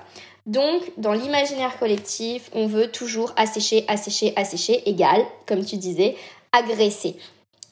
Alors que on revient toujours à la fonction la peau a une fonction de barrière. Comment peut-elle remplir sa fonction correcte de barrière, de protecteur, si elle-même, elle est complètement altérée Et en fait, euh, tu prêches une convaincue quand tu dis il faut personnaliser parce que c'est justement ce que je propose dans, mon quotidien, hein, c'est de, créer des routines sur mesure personnalisées. Pourquoi? Justement pour prendre le temps d'expliquer aux gens comment fonctionne leur peau. Une peau, par définition, la seule chose qu'elle va pouvoir produire pour compenser une agression, une déshydratation, une sécheresse quoi qu'il arrive, la seule chose que la peau peut faire pour compenser, c'est de fabriquer du sébum. Donc en fait, on a tendance à le diaboliser parce que dans certains cas, en effet, il est produit en excès. Mais quand tout va bien, la peau a ce qu'on appelle le fameux film hydrolipidique de protection qui est composé de sébum. Et en fait, comme tous les organes, la peau, elle va toujours tendre vers l'équilibre. Donc en fait, si on assèche la peau acnéique. À cycle court, on va avoir un effet sur l'acné parce qu'on va arrêter la production de sébum, mais à cycle long, on vient renforcer ce signal de sécheresse et ou de déshydratation. Et vu qu'on parle d'un film hydrolipidique, on a besoin d'eau et de gras. Et la peau va donc se mettre à refabriquer de plus belle du sébum et du sébum. Donc le déclic qu'il faut avoir, c'est que pour vraiment résoudre la problématique d'une peau acnéique, c'est d'arrêter de l'assécher. Il faut l'hydrater et la nourrir. Être sûr qu'elle ait sa bonne quantité d'eau, être sûr qu'elle ait sa bonne quantité de nutrition, donc de gras. Donc nutrition, c'est crème et huile. Euh, parce que sinon, quoi qu'il arrive, la peau va compenser. L'organe est tellement bien fait, le corps humain est tellement bien fait qu'on va toujours vers l'équilibre. S'il y a un déséquilibre, la peau va compenser.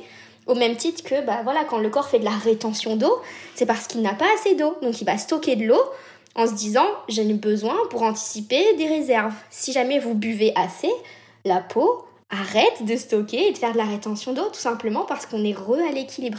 C'est exactement pareil. Donc en fait, l'excès de sébum, c'est rien d'autre que compenser une sécheresse, une agression et ou une déshydratation.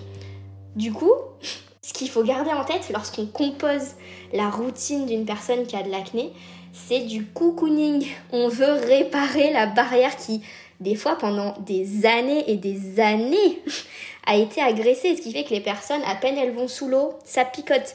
Euh, elles ont des tiraillements, des rougeurs le soir en sortant de la douche, mais le matin et toute la journée, elles ont des zones de brillance extrême.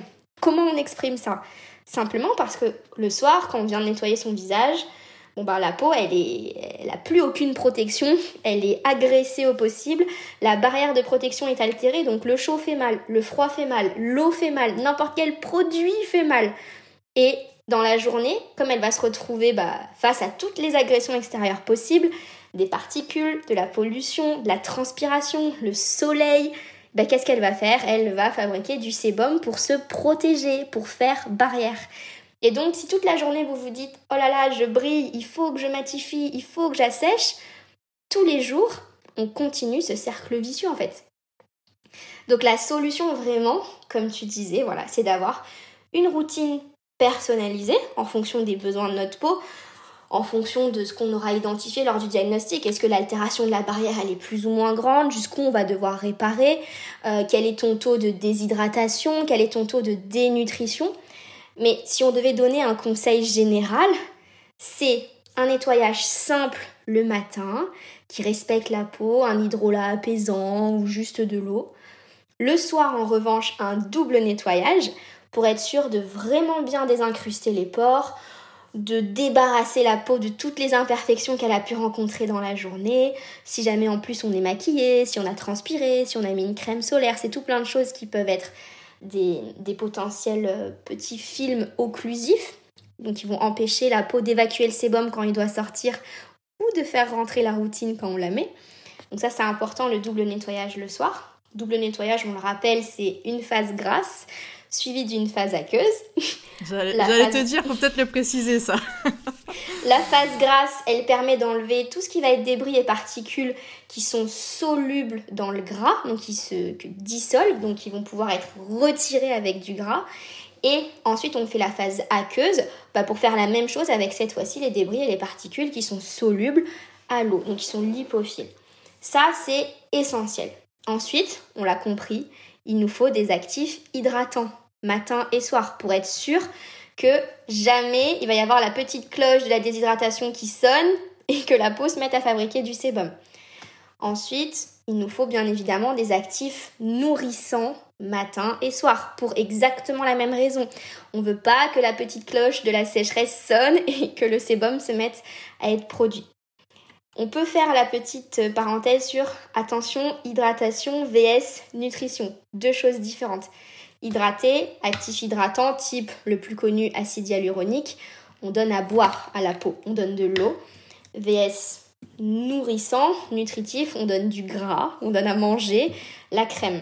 Donc quand on entend souvent dire crème hydratante, attention, une crème par définition c'est nourrissant. Mais dire crème nourrissante, ça serait un pléonasme. Ça serait dire euh, je monte en haut. Euh, mais quand on précise crème hydratante, si on rajoute le suffixe hydratant, c'est que dans la crème qui elle est nourrissante, on a aussi rajouté des actifs hydratants. Je ne recommande pas d'utiliser qu'une crème hydratante pour remplir à la fois les besoins nutritifs et hydratants, parce que la petite part d'hydratation qu'on aura quand même rajoutée dans la crème ne suffira sûrement pas souvent à remplir les besoins en hydratation de la peau, surtout sur une peau acnéique qui généralement est complètement agressée. D'accord. Donc c'est quand même bien d'avoir des vrais actifs hydratants d'une part mhm. et une crème basique nourrissante euh, pas besoin d'aller dans le marketing, il nous faut une crème du matin, une crème du soir, une crème, ça suffit amplement. Elle est identique. Voilà, pas besoin de, de, chichi. On reste dans essentialiste qui répond aux besoins de notre peau. Ok. Et ensuite, la protection. On l'oublie pas. Pour ceux qui, qui me suivent sur Insta, c'est un sujet dont je parle très souvent. La crème solaire. C'est hyper important de mettre de la crème solaire. Déjà, bon, bah, toutes les problématiques anti-âge, vieillissement cutané et les risques par rapport aux problèmes euh, de développement de maladies type cancer ou autre. Mais quand on garde euh, la vision acné, les personnes qui se plaignent d'avoir des cicatrices d'acné. Demain, vous vous faites une énorme blessure sur la main, vous allez à la plage, vous allez mettre de la crème solaire pour éviter que la cicatrice ben, bah, marque, qu'il y ait de la mélanine qui vienne se fixer en surface et qu'après on se retrouve avec quelque chose ben, d'irréversible. C'est pareil avec l'acné. Si vous avez tendance à triturer un petit peu vos boutons et que le lendemain vous exposez sans protection, bon, il y a des chances que vous ayez des cicatrices. Ouais. Donc, ça, c'est vraiment les basiques basiques. Après, on peut rajouter au besoin des antioxydants, du régénérant, du anti-âge, du anti-tache. Et on peut faire ces fameux layering coréens.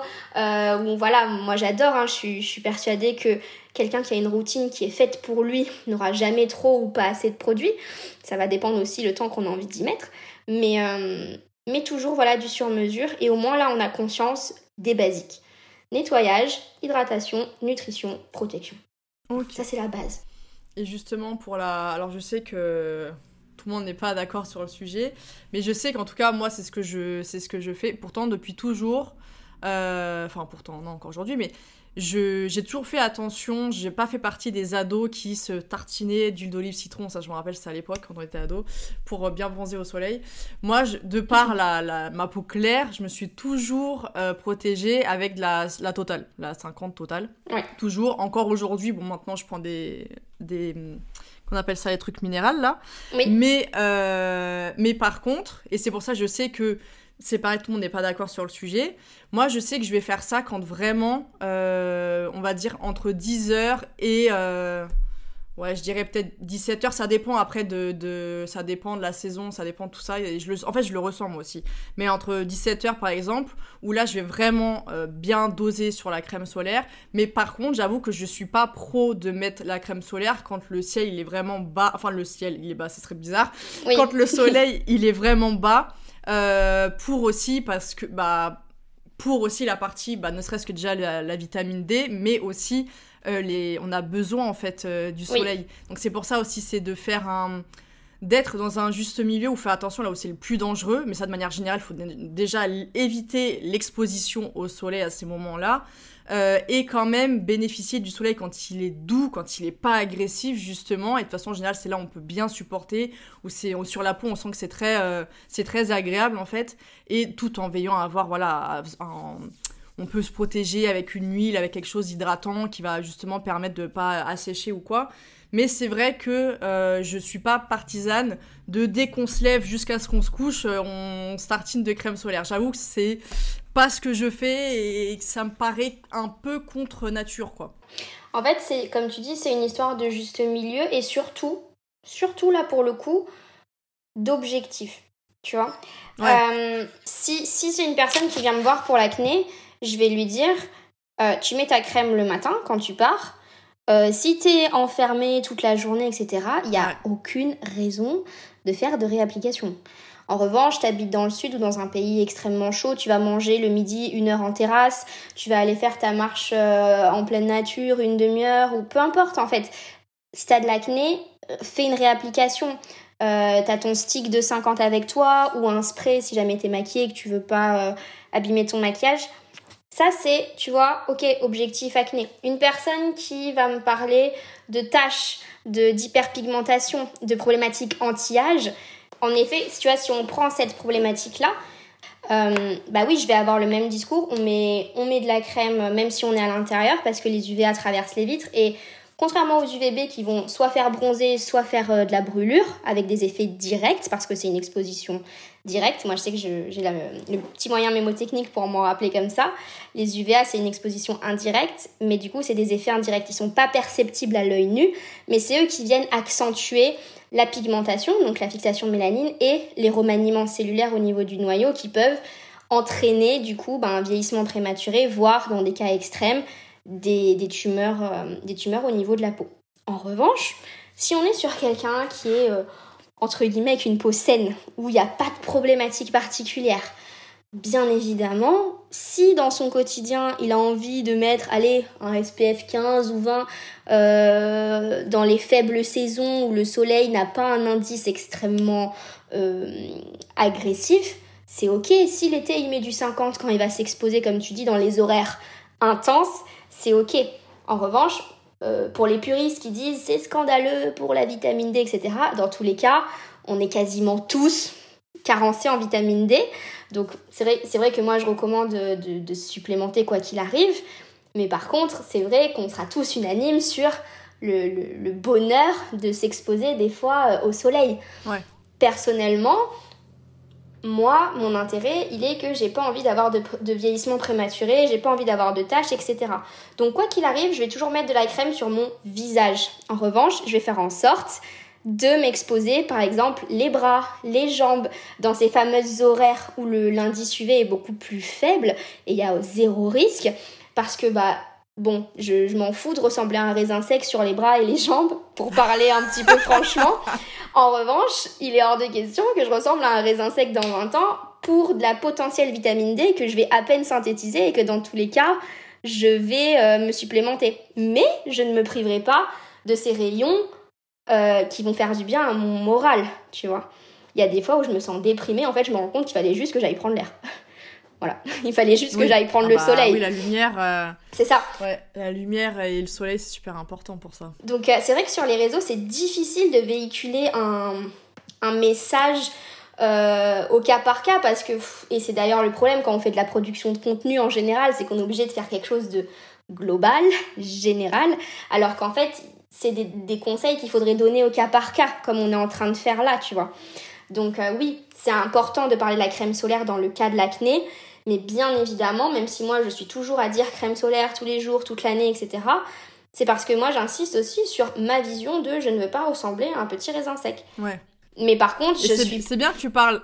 J'allais dire, c'est bien que tu parles de raisin sec parce que pour euh, les personnes qui nous écoutent, euh, antioxydants. Mangez des antioxydants parce que c'est la meilleure forme déjà pour vous protéger parce que au final les agressions du solaire ça reste une bah, c'est une oxydation hein. et donc euh, pour éviter également le vieillissement prématuré cellulaire et tout ça mangez plein d'antioxydants moi je peux voir dans des dans des cultures euh, où bah en fait les, femmes ne portent pas du tout de crème solaire mais qui ont une alimentation qui ont qui ont bah, qui sont majoritairement végétales, euh, qui vont appliquer euh, des, des, des, huiles, etc., qui sont très riches naturellement en antioxydants, etc. Et tu vois leur peau, tu dis, mais attends, cette dame-là, elle a pas 60 ans, c'est pas possible. Genre vraiment, une peau de bébé. Donc, c'est ça aussi, c'est que euh, par rapport à ici, en tout cas en France ou dans la société type occidentale classique, avec notre rythme de vie, hygiène de vie, là où il y a déjà énormément de stress oxydatif, euh, bah clairement, c'est sûr que euh, chez certaines personnes, comme tu l'as dit, je pense que c'est effectivement indispensable parce que ça va faire qu'aggraver ce problème. Euh, mais en fait, c'est là qu'on voit que c'est vraiment lié à l'hygiène de vie de manière générale quand tu vois les autres populations qui ne font pas tout ce qu'on fait, mais même les cosmétiques, hein, elles n'ont pas 600 machins et trucs. Et pourtant, euh, leur peau respire la santé, littéralement, genre pas une ride. bien, Elles sont bien. Et c'est là où on voit que la partie interne encore une fois, joue un rôle fondamental sur la qualité, euh, la qualité de la peau et que c'est pas que ce qui va se passer en externe, aussi bien sur l'application de, de cosmétiques que euh, effectivement le, soleil ou quoi, souvent parce que c'est des pays en plus où il y a beaucoup beaucoup de soleil, moi j'ai vu ça. Euh, donc voilà, c'est un tout, mais c'est vrai que dans notre mode de vie ici, c'est assez particulier quoi. Donc euh, voilà, raisin sec, tu m'as fait rire parce que du coup, c'est ça les antioxydants. Et c'est pour ça que je dis souvent raisin sec, c'est encore une fois le petit moyen mémotechnique. Mais euh, c'est important de rappeler que voilà, ce sont des maladies modernes. L'acné est une maladie moderne. On va dans des pays euh, où par exemple les Amérindiens là en Amérique qui vivent encore voilà dans leurs tribus, etc. Il n'y a pas du tout, du tout d'acné il n'y a pas de, de maladies cardiovasculaires.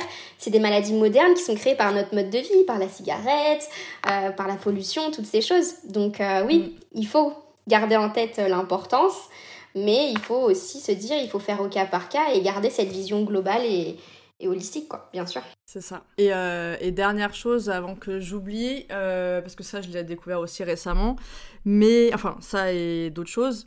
La santé de votre système lymphatique. Je vous ai déjà fait un épisode sur le, système lymphatique et la circulation lymphatique. Mais circulation sanguine et circulation lymphatique parce que c'est littéralement ça qui va vous permettre bah, déjà de bien nourrir parce que c'est bien beau que vous apportez des bonnes choses à votre corps, il faut que ça puisse venir monter bien correctement jusqu'à la peau, soit bien accessible, donc une bonne vascularisation. Et au-delà de ça, euh, les fascias. Ça, j'ai découvert il y a pas longtemps parce que je savais qu'il y avait des muscles et tout. Les fascias, je connaissais, mais c'est vrai que je savais pas qu'en fait les tensions au niveau des fascias, comme partout au niveau des, du corps, en fait, mhm. et eh ben pouvaient justement euh, bah, justement déjà perturber une bonne circulation au niveau soit du sang, soit de la lymphe, déjà premièrement. Et donc tout ce qui va être problématique, euh, bah, des fois d'accumulation de toxines dans certaines zones, etc., pouvant provoquer de l'acné, euh, mais aussi des problèmes de tout ce qui va être de cernes, de, de ridules, de déshydratation, de rides, etc. Et des fois, en fait, c'est vraiment, encore une fois, c'est des trucs physiologiques. Genre, c'est pas juste, oui, c'est l'âge, c'est comme ça, c'est la vie. Non, genre, il y a vraiment beaucoup de choses qui trouvent leur euh, explication.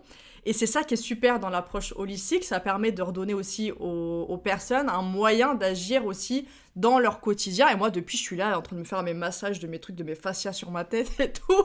Parce que, bah, en fait, on se rend compte que c'est. Euh, c'est des petites choses du quotidien qui, en fait, tout ça, c'est le stress qui nous, voilà, qui nous contracte de partout euh, et, ce qui va vraiment fait, faire toutes ces tensions. Pareil au niveau du cou, derrière et tout, alors qu'on a des ganglions lymphatiques qui permettent d'épurer tout ça. Bien sûr. Et c'est ça, des fois, c'est que tout stagne là-haut et du coup, c'est, enfin, les répercussions sur la, la, beauté et la santé de la peau euh, sont clairement là, quoi. Mmh. c'est des choses que je recommande euh, justement très souvent tu vois, de faire du brossage à sec au niveau du visage, de faire des drainages lymphatiques au niveau du visage.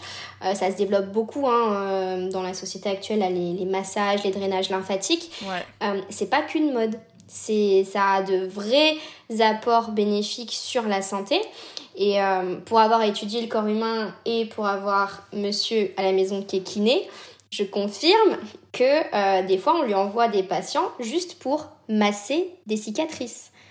Et c'est quelque chose qui est primordial dans la cicatrisation, euh, dans, dans l'élimination des toxines autour de la plaie, autour de la cicatrice, après euh, un événement chirurgical ou autre. Et dans une problématique comme l'acné où on va avoir euh, bah, voilà, cette nécessité d'évacuer les toxines, comme tu dis, si les, les chemins qui amènent et éliminent les toxines sont engorgés, froissés parce que le fascia obstrue la route, parce qu'il est, est complètement contracté, en effet, même si la peau elle essaye d'être fonctionnelle en éliminant, il y a toute la, on va dire la, la, gestuelle autour, la, la mécanique, la même on pourrait dire la mosaïque, hein, que ce soit musculaire, lymphatique, tendineuse, enfin toutes ces choses-là. Et on voit des, des femmes qui font euh, ce qu'on appelle du yoga du visage, des choses comme ça, qu'on voit vraiment des avant-après euh, pour le côté marketing, vendeur. Mais c'est quand même hallucinant.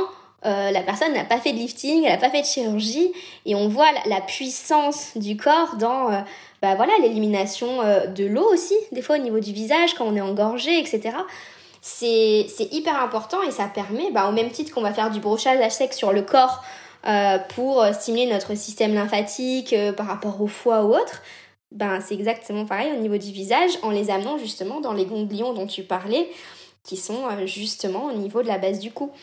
Et ça c'est quelque chose voilà pareil qui semble un peu abstrait, un peu off. Est-ce que ça sert vraiment à quelque chose de me faire des petites papouilles comme ça le soir? Oui, carrément. C'est et, c'est assez impressionnant de voir les résultats qui, qui persistent derrière. Bah justement, en parlant de, résultats, toi tu fais, donc tu nous, tu nous en as déjà un petit peu parlé, mais est-ce que tu peux nous en dire un peu plus des accompagnements que tu euh, proposes pour aider les personnes avec, avec euh, de l'acné justement? Oui, carrément. Euh, mais du coup, comme je te disais, en 2021, quand j'ai monté mon entreprise, initialement je proposais que des consultations pour construire justement la routine sur mesure en fonction des problèmes de peau en général. Donc c'est une consultation que je propose toujours avec ou sans acné. Mais j'ai eu aussi envie euh, de créer un vrai accompagnement global, holistique euh, autour de l'acné. Et l'accompagnement que j'ai construit, en fait, je le considère bien plus, tu vois, qu'un simple remède anti-acné. Pour moi, c'est vraiment une formation où on va allier la médecine naturelle, la réflexion scientifique forcément. Et j'insiste, le coaching psycho-émotionnel. Et euh, c'est vraiment pour les personnes, tu vois, qui ont envie de réponses concrètes, qui ont envie de comprendre leur corps et de reprendre le contrôle après qu'elles aient, selon elles, tout essayé. Parce qu'on parlait tout à l'heure d'incompréhension, d'injustice, de désespoir, toutes ces sensations que, que ces personnes-là connaissent trop bien et qui sont souvent accompagnés d'un abandon euh, total, d'un état psycho-émotionnel déplorable. Et, euh, et ces personnes, elles essaient en vain des solutions pansement non adaptées, égale résultat temporaire, égale rechute, égale perte de confiance, retour aux solutions pansement. Et en fait, pour moi, c'était impératif de proposer une méthode spécifique, vraiment pour se débarrasser de l'acné, où chaque étape euh, doit être vraiment suivie correctement, dans un ordre précis, euh, avec un bilan global et plurifactoriel. Vraiment, c'est la clé aujourd'hui pour se débarrasser de l'ancienne méthode où, quoi qu'il arrive, peu importe la personne qu'on a en face de nous, on propose toujours la même chose. Et, euh, ça, c'est la clé. Euh, je le propose dans des, coachings qui se font en individuel. Donc après, j'ai plusieurs formules, hein, soit quelque chose où on fait vraiment un suivi euh, régulier hebdomadaire chaque semaine ou plus à la carte, en fonction aussi de comment les personnes euh, ont envie d'être accompagnées. Mais l'essentiel vraiment, c'est de leur amener de la clarté, tu vois, vraiment cette notion de compréhension de leur corps, comment fonctionne leur acné, pour ensuite avoir vraiment toutes les solutions pour pouvoir reprendre le contrôle durablement et devenir autonome. Le but c'est pas que ces personnes elles soient obligées de voilà m'appeler euh, tous les 10 jours, qu'est-ce que je fais, comment. L'objectif c'est J'estime que personne n'est plus bête qu'un autre si on lui explique comment ça fonctionne, qu'il comprend comment son corps à lui fonctionne, qu'il a les outils et les méthodes pour régler, rééquilibrer son corps. Ben ensuite, il reprend le contrôle et il redevient autonome en fait dans la prise en charge de son acné. C'est ça qu'on veut en fait. C'est vraiment euh, avoir cette prise de conscience sur son corps et cette reprise de contrôle. Donc ça, c'est vraiment comme ça que moi je l'ai construit autour bah, voilà, d'une plateforme de formation, un peu comme toi d'ailleurs. Au moins, ça permet la flexibilité. Les gens peuvent accéder à toutes ces infos ben, quand ils veulent, hein, parce que bon, j'accompagne des infirmières de nuit, des gens qui sont euh, commerciaux sur la route. Euh, tu peux pas forcément trouver voilà, le, le, Zoom qui va correspondre à tout le monde. Donc voilà, il y a une plateforme de formation, une plateforme d'échange qui est ouverte en permanence, bien évidemment. Donc on va vraiment ensemble autour de, de tout ça bah, comprendre comment fonctionne leur corps, définir quels seront les outils qui leur correspondront Parce que ça aussi, hein, il n'y a pas d'outil obligatoire, il faut trouver juste celui qui convient. Euh, refaire la paix avec leur peau, leur corps et reprendre le contrôle pour devenir autonome, quoi, finalement. Donc, euh, je sais pas si tu veux que je détaille un petit peu plus, mais je pense que si les personnes sont intéressées, elles pourront toujours aller oui, sur mes réseaux. voilà. Ouais, de toute façon, je partagerai ton site, euh, tes réseaux, tout ça pour que pour qu'elle puisse aller voir directement. Mais oui, tu nous as déjà bien bien expliqué et, euh, et c'est super parce que c'est bah, c'est vachement complet. C'est il n'y a pas a pas photo quoi. Et moi, je prône la même chose de de rendre les personnes vraiment autonomes. Et c'est vrai que dans les consultations individuelles, moi, c'est ce sentiment que j'avais, même si je je faisais ce qu'il fallait pour rendre la personne autonome en lui expliquant un petit peu euh, pourquoi du comment. Mais quand on est dans cette démarche-là, euh, qui ressemble un peu au... Euh, j'allais dire, euh, il y a encore au coaching sportif, mais oui et non, c'est encore différent. Mais en fait, on a ce côté, on a besoin de quelqu'un qui nous tient par la main, et des fois, du coup, ça nous empêche vraiment d'être autonome et de se responsabiliser, ce qui fait que quand la personne, elle est plus là, bah, on se retrouve un peu perdu. Et, et c'est vrai que moi, j'ai plus trop, enfin, je suis plus trop dans ce truc-là. Donc je te rejoins complètement et c'est super parce que euh, bah parce qu'en fait une fois qu'on a les clés en main après on peut le faire tout seul et c'est ça qui est important selon moi. Euh, donc euh, non franchement c'est génial. Et, c'est l'objectif. Ouais, c'est ça. Et justement, comme on arrive, on a bien bien papoté, comme on arrive à la fin, je voulais savoir si tu avais un, petit conseil ou quelque chose, un petit mot, n'importe, à nous, à nous partager. Bah, gardez en tête qu'il existe autant de causes que de solutions. Donc vraiment, euh, pour les personnes aujourd'hui qui se sentent isolées, qui pensent avoir tout essayé, qui sont désespérées, vraiment ne perdez pas espoir. Euh, un autre point important que je pense qu'il faut garder en tête, c'est arrêter de se comparer. Et arrêter de se dire, euh, ouais mais ça, ça a fonctionné pour lui, ça, ça a fonctionné pour elle. Chacun est différent et on a tous des causes qui sont propres à nous-mêmes, qui impliquent du coup des méthodes et des solutions potentiellement différentes. Et tout ce qu'on peut voir sur les réseaux, c'est pas la réalité, c'est seulement la réalité qu'on veut bien montrer aux gens. Donc, gardez une bienveillance envers vous-même euh, et vraiment, sachez vous entourer, poser des questions autant que nécessaire. Euh, ne vous lancez pas euh, dans quelque chose si, si vous n'êtes pas sûr d'avoir tout compris, les effets secondaires, les tenants, les aboutissants, et de ne pas vous être renseigné sur toutes les options Vraiment, vous pouvez respecter votre peau, retrouver une peau en bonne santé sans vous fracasser la santé et le corps. Donc vraiment, c'est, je pense que c'est sur ça qu'il faut qu'on reste. Et voilà, je pense que c'est l'essentiel. Ouais, bah franchement, c'est une très belle, euh, une très belle note de fin. Donc merci à toi et merci pour tous tes conseils. On a beaucoup papoté et je sais d'avance que cet épisode va beaucoup plaire. Donc je te remercie vraiment pour ta participation. Euh, et, puis voilà, de toute façon, je vais mettre euh, les différents liens dans la description de l'épisode. Et puis voilà, vous pouvez retrouver donc Maïté sous le nom de Mellow Studio, euh, sous ses réseaux. Et voilà, je vous partagerai tout ça. Encore merci à toi Maïté. Bah, merci de m'avoir invité. Hein. Honnêtement, c'était un, honneur parce que tu le sais, mais j'attribue beaucoup de mérite à ton travail. Et, ah, et j'espère que voilà, on aura pu aider à éclairer sur ce sujet un peu tabou et qu'on euh, aura mis la lumière sur l'importance de toutes les sphères à explorer. Donc euh, merci pour euh, l'opportunité. Avec grand plaisir.